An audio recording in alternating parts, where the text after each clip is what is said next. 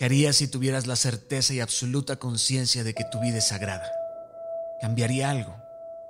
Si mañana despertara siendo alguien más, ¿cuánto tiempo crees que transcurriría antes de que tus problemas comenzaran a parecerse a los que tienes ahora mismo? ¿Cuánto dolor hay en nuestros absurdos esfuerzos por sentirnos valorados? ¿Cuánta tristeza hay en nuestra ingratitud por lo poco o mucho que tenemos? Porque profunda es la tragedia todo aquello que perece dentro de nosotros mientras que vivimos. Entre más nos encerramos en nuestro egocentrismo, más nos enterramos en nuestras inferioridades. Nos urge superar la costumbre de culpar a los demás por nuestros vacíos. Preferimos ser admirados que amados. Preferimos ser importantes a ser sabios. Preferimos parecer que ser. Hambrientos por amor. Dispuestos a buscar con vehemencia cualquier migaja buscando un amor falso como consuelo, un aplauso como certificado de valía, un trabajo que nos haga mínimamente famosos. ¿Qué nos falta?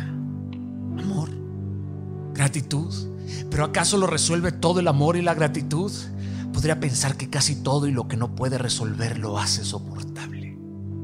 Porque no verás a un malagradecido feliz gratitud es un requisito para la felicidad. La gratitud y el enojo no pueden coexistir. Pero al parecer la sociedad ya no tiene asiento para la gratitud. Están los que piensan que dar gracias por la vida es conformismo. Que dar las gracias es aceptar las enormes injusticias que nos rodean. Y es que los libros de historia un día reseñarán que el mundo se quedó sin gente agradecida.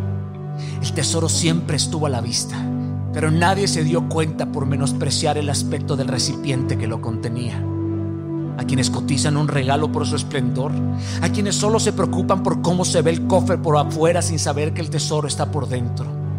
Hay gente que siempre dice gracias, pero nunca ha podido sentirlas porque creen que salen de la boca cuando en verdad salen del corazón.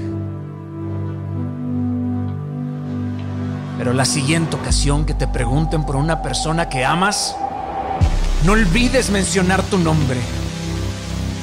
Hemos recibido el regalo, pero hemos olvidado abrirlo. La gente agradecida es la que tiene mejor vista de todos, porque siempre ve en el favor de Dios en lo bajo y en lo alto. Si no sabes quién eres, comienza por ser una persona agradecida. Ese es un regalo para todos en esta vida. Querido, querida, abre el regalo, recibe con gratitud y devuélvelo todo con amor. No esperes y abre el regalo. Y aunque no veas cambio alguno, aunque tengas la percepción de que nada cambia, nada mejora, nada pasa, continúa agradeciendo en la batalla. Orando en el desierto, está siendo podado, está siendo martillado, continúa agradeciendo y confiando porque Dios en cualquier minuto te sorprenderá y te responderá con un milagro.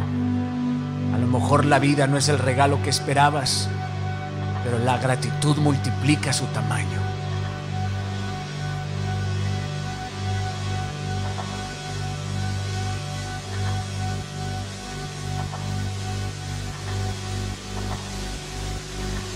Y deseo que te invada un anhelo por el que valga la pena persistir. Devuélvele una mirada compasiva al del espejo y encontrarás un tesoro eterno